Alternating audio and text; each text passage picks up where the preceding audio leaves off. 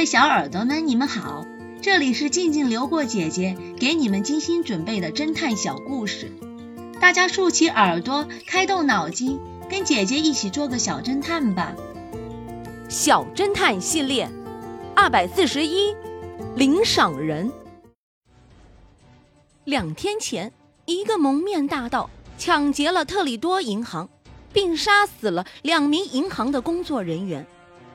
一名警卫发现劫匪持枪的右手有一块伤疤，于是警方在一个小时之内驾车用高音喇叭，在全城五十公里范围内的各交通要道口头通知劫匪的特征，悬赏五万元缉拿劫匪。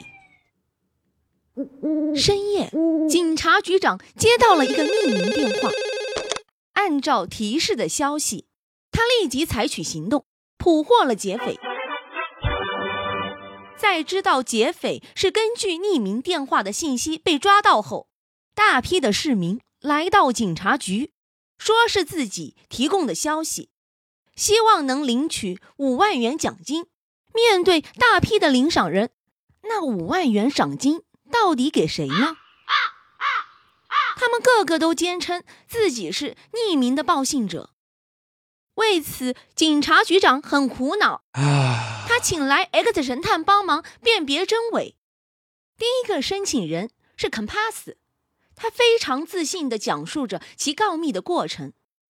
我的弟弟卡尔刚登上了五十一路公共汽车，车站里的喇叭就传来了缉拿通告。卡尔在后排坐下后，只见一个右手带疤的男人坐在中间，那人侧过身子。隔着通道，对另一边的一位红发女郎说道：“我在第一站下车，然后去底特律。”卡尔的耳朵有点听不见，不过他可以从口型上辨别他说了什么。他还看见那个男人递给红发女郎一张纸条，上面写着：“两天后，按照这个地址来找我。”纸条最后被这个女郎揉成了一团，扔在了车上。卡尔。在终点站将它捡起来了，回家后就让我秘密报给警方。哦，就是这个。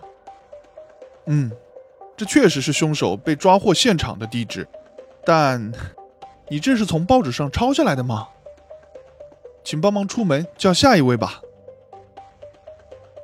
小侦探们，你们知道肯帕斯的谎言到底出现了哪些漏洞呢？下集告诉你们答案哦。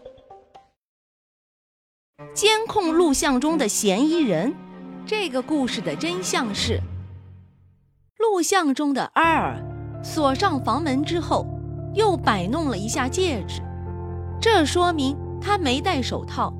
现场却只有死者的指纹。对此的解释很简单：尼尔和阿尔是同一个人，他死于心脏病